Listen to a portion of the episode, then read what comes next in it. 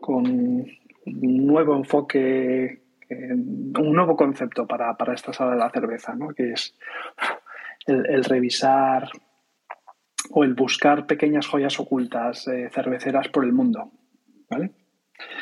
Entonces, eh, pues bueno, eh, la idea que tengo, que barajo, es buscar más de estos países, ¿no? estas cosas que he encontrado así un poco por una pequeña experiencia personal que tuve y luego eh, pues al hacer esta búsqueda de temas sobre, sobre la sala, eh, me encontré con unos comentarios en una en la que hablaba de las, eh, no sé si eran las siete o las diez ciudades más cerveceras del mundo, y uno de los comentarios que tenía esa página web era que por qué no estaba Vilna en, en, esa sala, ¿no? en esa lista, perdón. Entonces, pues bueno, pues ya a partir de ahí empecé a rebuscar un poquitín más Y, eh, bueno, y eso es lo que quiero eh, aprovechar en este, en este primer viaje de esta sala y es eh, volar unos, unos cuantos kilómetros hacia, hacia el mar Báltico para aterrizar en, en Lituania, ¿no? un país que quizás em, nos sorprende enlazarlo con, con, cerveza, cuando a lo mejor quizá lo que nos iría a pensar es en, en vodka, o tanto finlandés como ruso y demás, pero que realmente lo que tienen es una profunda cultura cervecera muy alejada de los, de los canes tradicionales a los que estamos acostumbrados. O sea que si viajamos ahí o si probamos una cerveza eh, típica lituana, nos vamos a encontrar o nos va a sorprender mucho, ¿vale? Y es este país, es una, una pequeña joya eh, que nos transporta a, antiguos, a tiempos antiguos de la elaboración de cerveza, ¿vale? como veremos un poquitín eh, a continuación durante el transcurso de esta sala.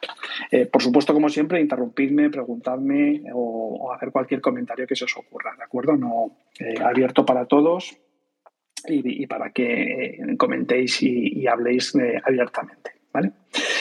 como os decía antes, yo a, Lituania he llegado por, por, dos rutas. ¿vale? En primer lugar, eh, quizás es una de las notas eh, que más nos choca a nosotros, los habitantes eh, de España, por, lo, por la gracia que nos hacen todos estos términos, ¿no? y es que una de sus principales marcas de cerveza, de sus cerveceras, se llama Suputa, ¿vale?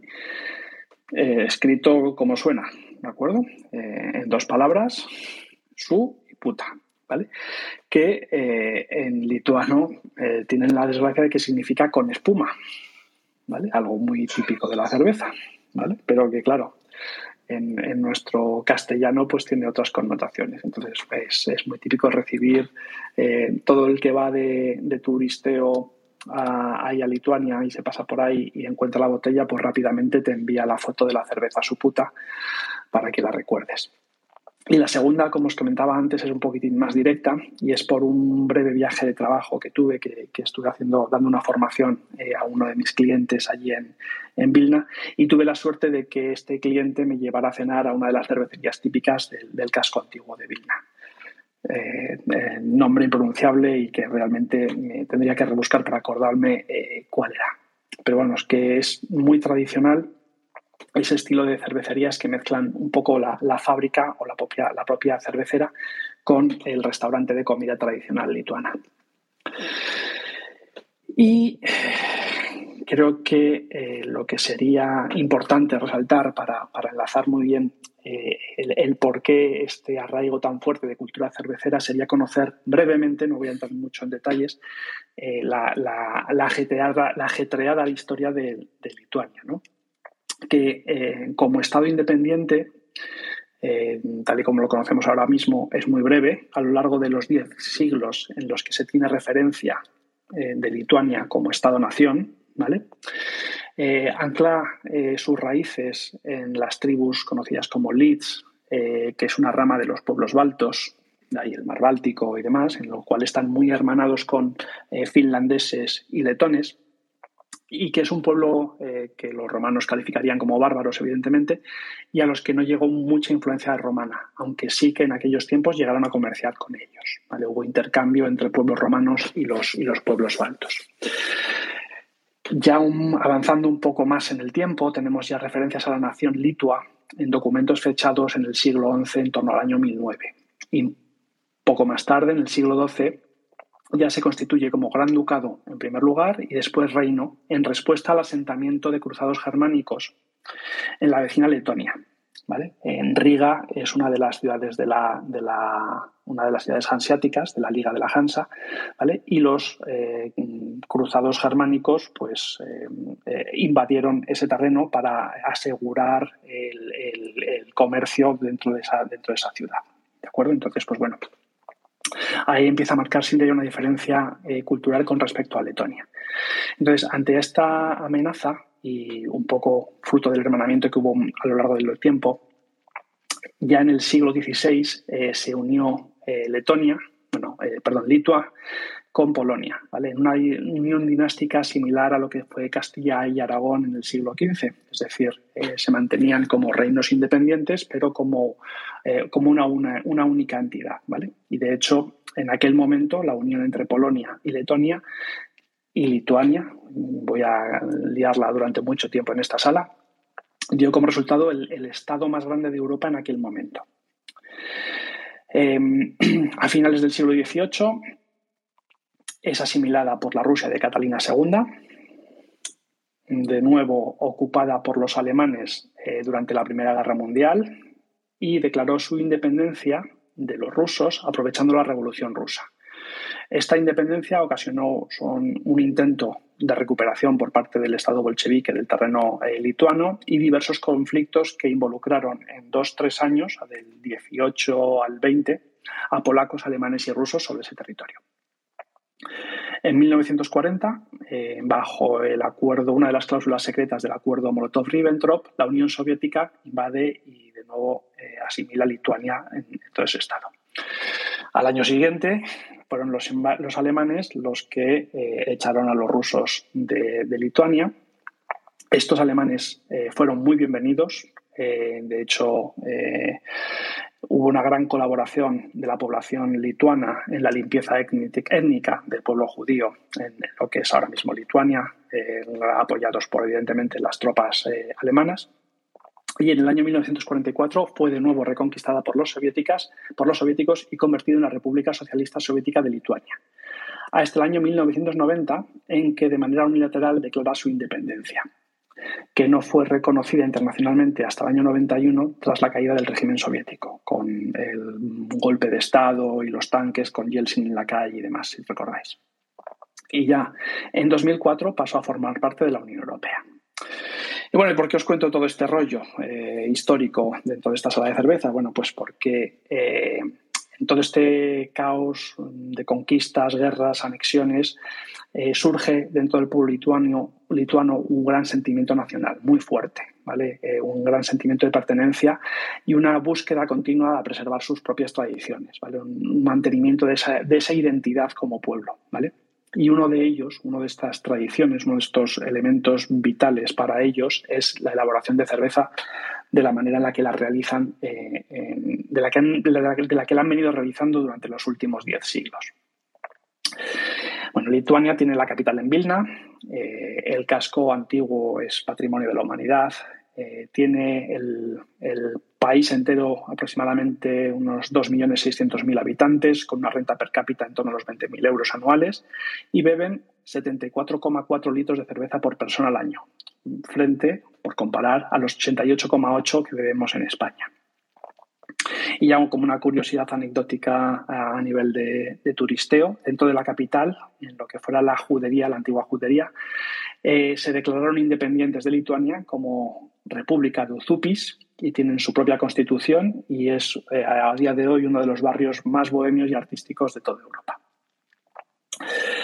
Eh, gran parte de la información que os voy a compartir hoy con vosotros la he extraído del, blog eh, de Lars Marius Garsol, ¿vale? un, escritor, bloguero noruego especialista en la elaboración de cerveza de granja tradicional. ¿vale? Se ha dedicado a recorrer gran parte del mundo, eh, prestando especial atención a los países nórdicos y bálticos y eh, buscando estas tradiciones, ¿vale? Y es un enamorado además de la cultura cervecera lituana. Es uno de los que eh, más la ha vendido fuera de las fronteras lituanas, ¿vale? Porque cualquier cosa que os cuente ahora mismo, si hay algún lituano en la sala que por los nombres parece que no, Eh, esto es de sobra conocido, ¿de acuerdo?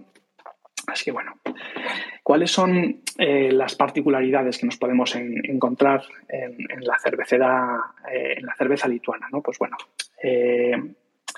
es cierto que la elaboración tradicional de cerveza en, cada país muere poco a poco, ¿vale? Es un proceso progresivo.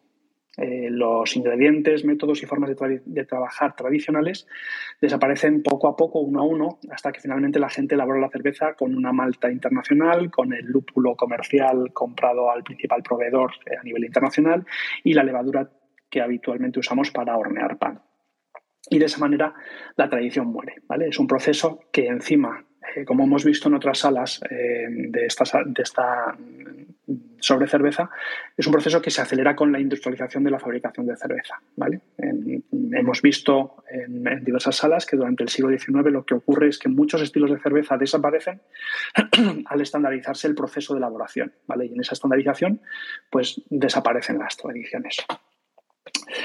Em, los métodos de, además, tenemos que tener en cuenta que los métodos tradicionales de elaboración casera de cerveza no son, no son escalables, ¿vale? Requieren mucha mano de obra, el equipo utilizado no está diseñado para escalar la producción y es aquí donde eh, la ocupación soviética a lo largo de 50 años ha ayudado mucho a preservar la tradición cervecera lituana. Bajo el sistema soviético, era imposible comprar equipos eh, modernos de elaboración de cerveza u obtener experiencia en el extranjero. Conseguir el pasaporte para poder viajar eh, fuera de la órbita eh, soviética era muy complicado e incluso era complicado viajar dentro de las, propias, de las propias repúblicas soviéticas. Por lo que estos cerveceros caseros lituanos prácticamente se quedaron solos o aislados del resto del mundo. Pero bueno, como buenos seres humanos con iniciativa, comenzaron a improvisar, a fabricar sus propios equipos, cambiar los métodos de elaboración de cerveza para escalar su producción, etcétera, etcétera, etcétera.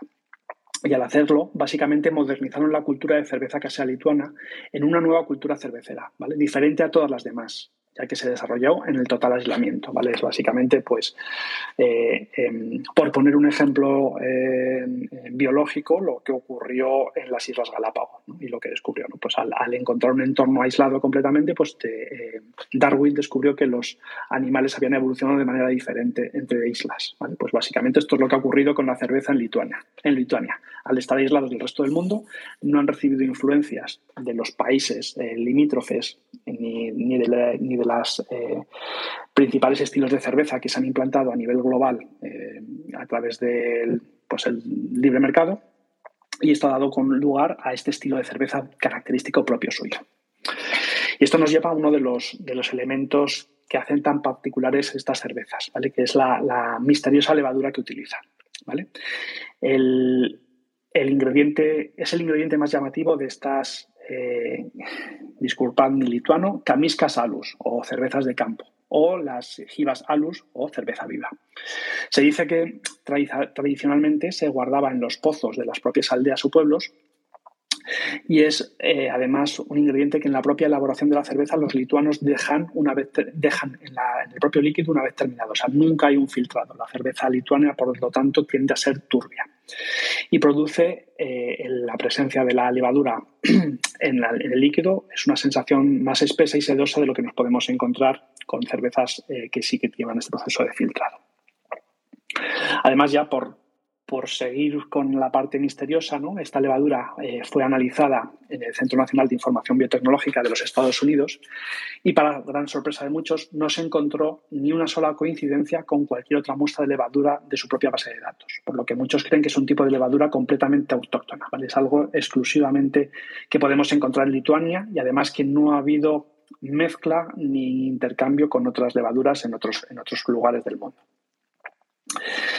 Pero bueno, esto nos lleva a decir que sí, este es el único secreto que distingue a la, cerveza lituana, ¿no? Y lo cierto es que no, hay más, hay más cosas, ¿vale? Las cervezas caseras elaboradas con cepas de levadura tradicionales únicamente eh, son obviamente parte de este, de este secreto que distingue esto, pero solo una parte de ello, ¿vale? Lituania tiene toda una cultura de cerveza diferente a las demás. Prácticamente todas las cervezas del mundo eh, se elaboran con un estilo que en última instancia eh, podemos tracear o marcar su origen y vincularlo con las cervezas tradicionales de Bélgica, de Inglaterra o lo que podríamos llamar eh, a grandes modos las áreas de la cultura alemana. ¿vale? Pues eh, quizás con, un centro en, Bavaria, pero, pero todo lo que rodea esa zona, pues todas más o menos tienen eh, una relación con alguna cerveza o protocerveza de, de, esas, de esas tres regiones. Algo que no es en el caso de Lituania. Eh, los estilos que hay eh, no, tienen un, emparentamiento directo con ninguna de estas cervezas, de estas tres grandes áreas culturales eh, cerveceras. Y por supuesto ahora vendría el momento en el que nos tocaría enumerar el conjunto de completos nuevos estilos lituanos de cerveza de los que nadie ha oído hablar. Pero lo cierto es que esta lista no es tan larga y ya tendremos oportunidad un poquitín más adelante en, la sala de ver cada uno de estos y esto es debido a que el concepto de estilo como tal no se usa mucho en Lituania. Lo que nos encontramos generalmente, ¿vale? a pesar de que sí existen unos estilos así a grandes rasgos genéricos, que veremos un poquito más adelante, como he mencionado antes, sí que nos encontramos que cada granjero eh, elabora su propio estilo de cerveza. Y la suelen denominar bien por el color que adquieren o bien por eh, alguna nomenclatura genérica. Normalmente lo que nos vamos a encontrar cuando hablemos con uno de estos eh, eh, granjeros cerveceros lituanios eh, es que nos van a tratar de decir que su cerveza es un lager o una ale, ¿vale? En un intento de usar términos que asumen que nosotros foráneos o, que aficionados a la cerveza vamos a entender, ¿vale? Pero en realidad lo que estamos haciendo es obligarles a poner unas etiquetas a algo que realmente no tiene una etiqueta en su mente, ¿vale? ellos para él, para este cervecero es su propia cerveza y, es, y sigue su propia elaboración y es una receta que ha sido seguida de manera eh, continua durante mucho tiempo. Y esto nos lleva a que todos parece que están haciendo diferentes eh, cervezas y produciendo tipos de cerveza completamente diferentes, aunque sí que se puede ver entre alguna de ellas cierto parecido familiar y esto es lo que veremos eh, cuando tratemos de agrupar estos estilos. Bueno, ¿y qué es lo que nos podemos encontrar cuando, cuando probemos una, cerveza lituana? Vale, pues bueno, eh, la categorización general que podemos una cerveza, una cerveza lituana es que son cervezas de sesión. Eh, si, recordáis, las cervezas de sesión son aquellas que eh, eh, normalmente tienen una graduación inferior a la que corresponde, o ligeramente inferior a la que se corresponde con su estilo, ¿vale? Pues para agilizar, bueno, para, para que se pueda disfrutar en mayores cantidades, ¿vale? Eh, esto nos lleva a que cervezas extremo del tipo artesanal eh, moderno, ¿vale? estas que hemos visto en algunos casos que tratan de alcanzar la mayor graduación posible de alcohol, no son producidos en absoluto por los cerveceros de granja. Sus cervezas están hechas para ser bebidas durante toda la noche y que te aguanten, de la misma manera que al granjero le gustaría disfrutar de su propia cerveza. ¿vale? Entonces, lo que vamos a ver es, a menos que te gusten cervezas sutiles y, de fácil consumo, como pueden ser el estilo Dunkel alemán o el bitter británico, es posible que te encuentres decepcionado al probar eh, estas cervezas, ¿vale? Aunque sí que es cierto, ¿vale? Que ya a nivel más eh, industrial, o sea, fuera de lo que son el circuito de cerveceros granjeros de Lituania, sí que están empezando a producir algunas cervezas locales fuertes y de sabor poderoso. Bueno, lo primero que debemos hacer antes de tomar un primer sorbo de esta cerveza de granja lituana es eh, olvidar todo lo que sabemos hasta la fecha sobre la cerveza. Bueno, o al menos tratar de olvidar todo lo que sabemos hasta la fecha de la cerveza. O al menos no juzgar lo que vamos a probar en base a los parámetros que conocemos de esta cerveza. Eh, lo que nos vamos a encontrar frente a ti a nivel de, en la parte visual nos puede recordar una cerveza estilo Saison o una Swickel, ¿vale? Pero en realidad no es ninguna de las dos, ¿vale? Como hemos dicho antes, pertenece a una tradición que está completamente desvinculada de cualquier marco de referencia que llevemos en el, al, mundo, al mundo cervecero. No lo vamos a poder emparentar ni con un estilo belga, ni con eh, un estilo stout, ni porter, ni nada parecido. Hay que tratarla como tal, como algo propio, como algo independiente y por eso deberíamos, en cierto sentido, esperar lo inesperado.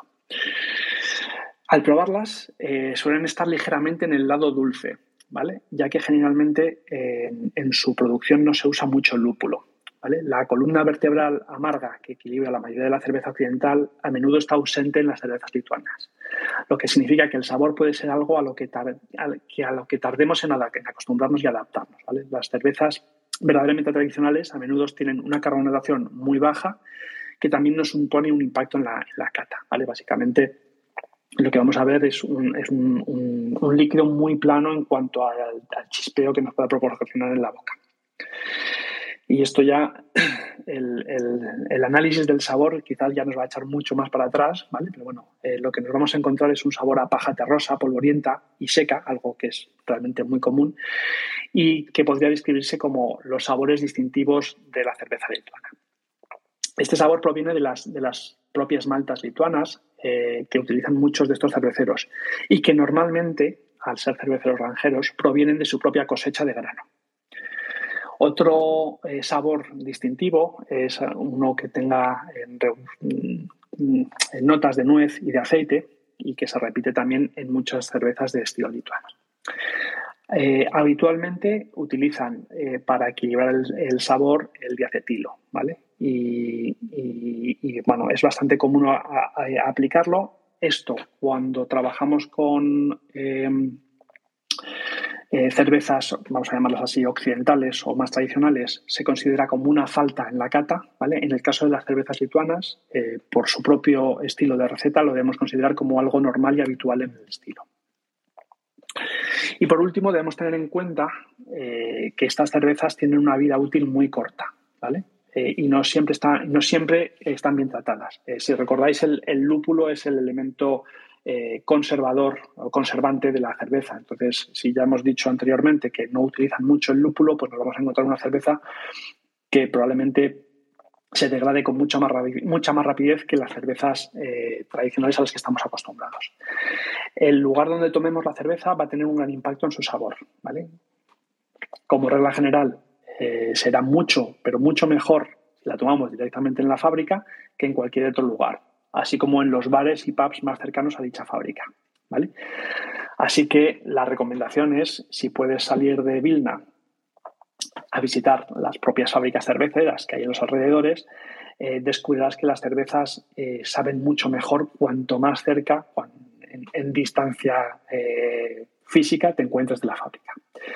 Y ya por último, lo que te dicen las agencias de viaje es que el, verano es un momento encantador para disfrutar de los eh, jardines de cerveza o beer garden lituanos y el, el campo está precioso en esa época del año en, Lituania.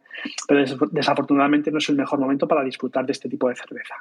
Las botellas y los barriles a menudo no se enfrían artificialmente, por lo que lo que ya de por sí eh, es una cerveza de vida corta, en verano es muchísimo más corta. Bueno, y como os prometía antes, vamos a repasar eh, algunos de los estilos de, cerveza lituanos o de las, vamos a decir, intentos de agrupar los, estilos de cerveza lituanos que tenemos, ¿vale? Bueno, pues eh, Lituania, al igual que otros países como Bélgica, fue generando sus propias cervezas y sus propios estilos. Así que dentro de las variedades que podemos encontrar de cervecero en cervecero, y estas son en algunos casos muy grandes, podremos agruparles entre los siguientes estilos. ¿vale? En primer lugar, y el, más popular de todos, es el, el kaismiskas. ¿vale? Eh, literalmente, kaismiskas significa del campo, ¿vale? pero ha llegado a ser el nombre con el que se conoce a las cervezas de granja en, Lituania. Eh, Kaismiskas no es un estilo único, sino más bien es una gama de cervezas tradicionales elaboradas con técnicas tradicionales. ¿vale? O sea, es lo que os comentaba antes. Eh, si la cerveza se hace en granja, pues la vamos a denominar Kaismiskas, aunque realmente mm, de granja a granja vayamos a ver grandes diferentes, y notables diferencias. En su forma más auténtica, la, la Kaismiskas eh, debe elaborarse con maltas de cebada caseras, es decir, de la propia cosecha del granjero, una cepa de levadura privada, como comentábamos antes, de la que tienen guardada eh, había un recaudo en el pozo del pueblo para mantenerla a la, a la temperatura adecuada, y lúpulos lituanos salvajes. El mosto se debe fermentar en fermentadores abiertos, ¿vale? Y alcanzará a veces temperaturas tan altas como los 29 y los 35 grados dentro del propio proceso de fermentación.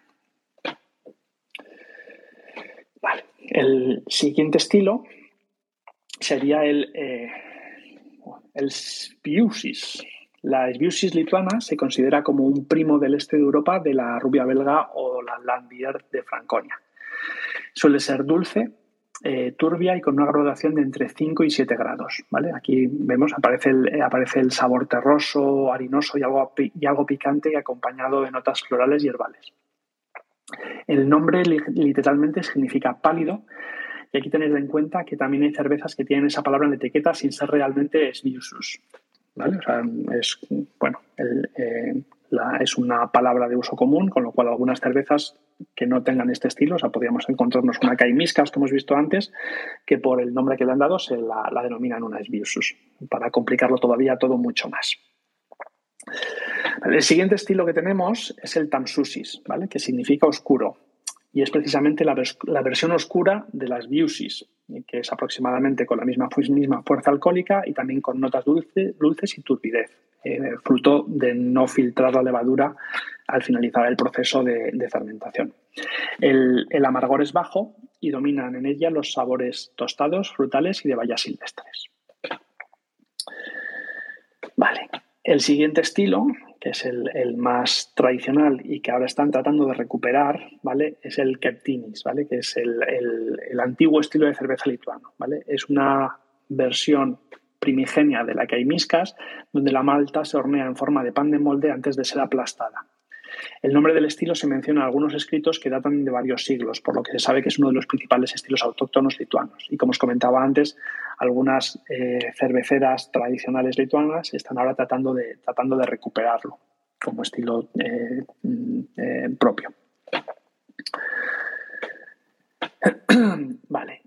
Tenemos a continuación las ale crudas. ¿vale? Estos son caimiscas, ¿vale? cervezas de granja, hechas de mosto, pero que en este caso no hemos servido. ¿vale? Eh, se considera por esto un estilo separado.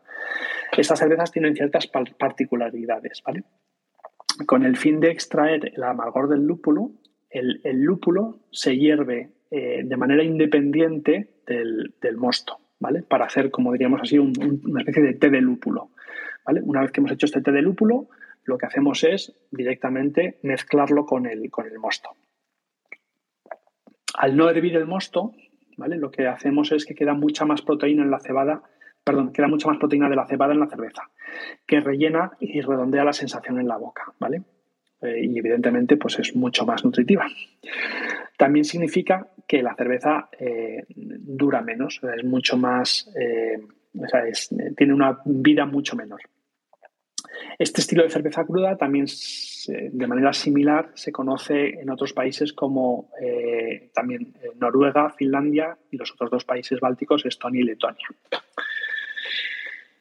Y ya tenemos el, último gran estilo, ¿vale? que es la cerveza de piedra, ¿vale? que aquí lo que tenemos es eh, un uso muy tradicional de las piedras, ¿vale? que es lo que se utiliza para calentar el líquido para cocinar. Entonces lo que vamos a utilizar son eh, piedras calientes, normalmente calentadas al fuego, y que vamos a verter directamente en el, mosto para hervirlo.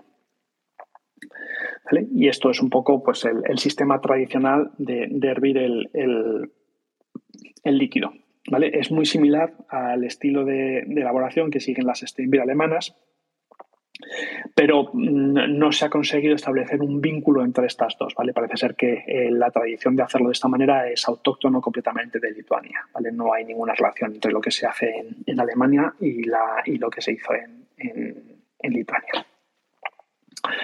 Hay otros estilos menores, ¿vale? Como el, el, Duminis, que es un estilo lituano de cervezas ahumadas. Eh, recordad que las cervezas ahumadas es eh, aquellas en las que el, grano para, para, la malta se tuesta directamente al fuego, con lo cual captura eh, el sabor ahumado de la, de la, madera o el carbón al quemar, frente a los tostaderos cerrados, que es con lo que se elaboran actualmente la mayoría de las cervezas. Luego tenemos eh, la cerveza Curonian, procedente de una región específica de, de Lituania, que es Curlandia, perteneciente, perdón, eh, de Letonia. Esta es una, siguiendo los estilos lituanios, pero es lo que queda de tradición cervecera en, Letonia, siguiendo el mismo estilo que Lituania. Y luego tenemos las Kieptinis, que son cervezas de trigo, y luego la gira, que es una bebida lituana tradicional que se elabora fermentando casi cualquier cosa, ¿vale? ya sea miel, cereales, pan, hierbas, etc.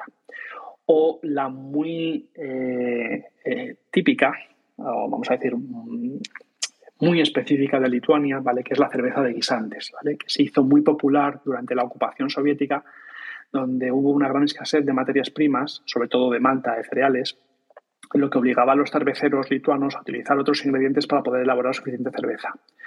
Eh, los guisantes eh, agregan cuerpo y suavidad en boca, así como un sabor delicado. Y hoy en día es cierto que eh, ya sin esas necesidades o sin esa escasez, escasez, algunos cerveceros siguen elaborando esta cerveza con guisantes. Que bueno, al menos alguna cierta curiosidad sí queda por probarla. Y bueno, esto es un poco el viaje cervecero por, Lituania. No sé qué, opináis, si os animáis a explorar estas cervezas o simplemente eh, os apetece coger un avión y, aterrizar en Vilna para, conocerlo y aprovechar y ver un partido de baloncesto por ahí, que seguro que el, que el, el Kaunas juega, Kaunas juega algún partido en algún momento.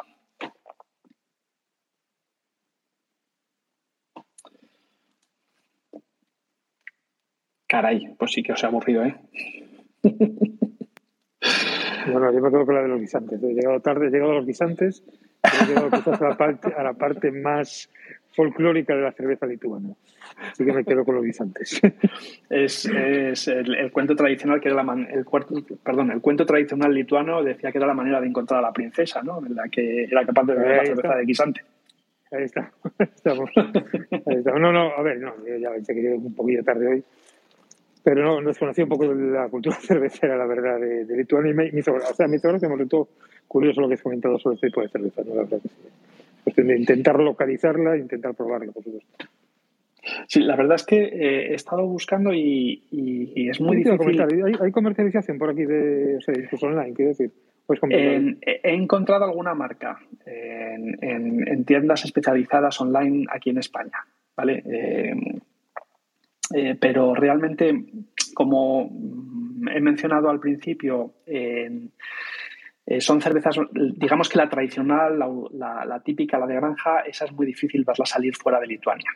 ¿Vale? Entonces, más que nada por incluso, como comentabas, el, ciclo que siguen de elaboración no le garantiza una vida muy larga, con lo cual eh, no es uno de los productos que, exporten habitualmente. Es muy raro encontrársela en, ningún otro sitio, ¿vale? Yo creo que también ahí está el, encanto de, esta cultura, ¿no? Que, fíjate, que beben eh, casi 75 litros de cerveza al año y probablemente sea casi en exclusividad cerveza autóctona de allí, ¿no? Cuando probablemente lo que bebemos aquí en España, pues un gran porcentaje de lo que bebamos sean cervezas extranjeras y de fuera.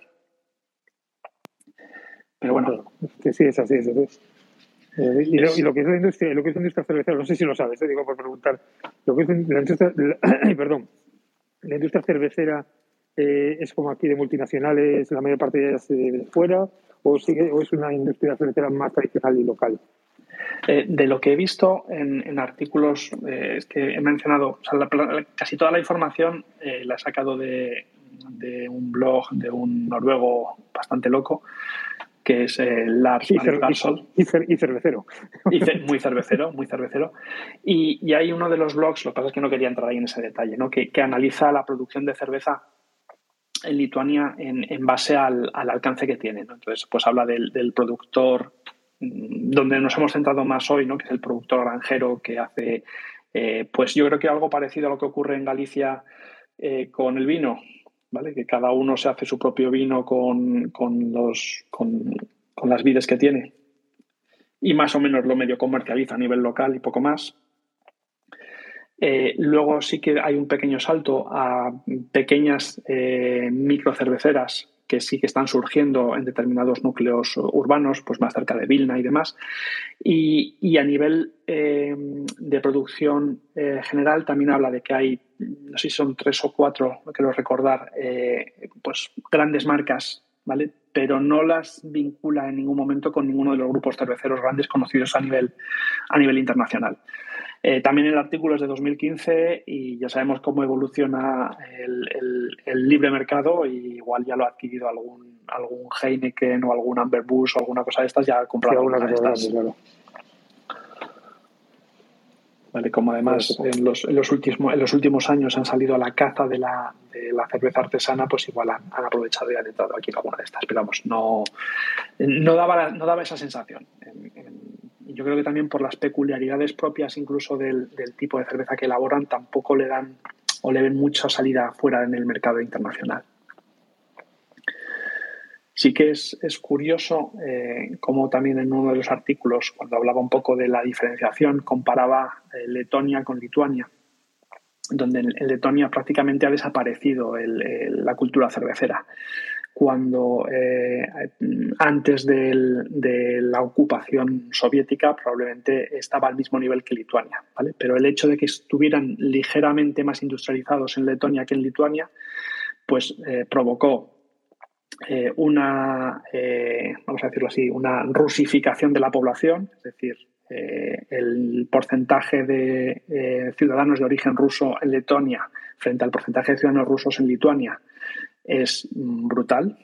¿Vale? Estamos diciendo que la, en, Lituania pues prácticamente todos son lituanos.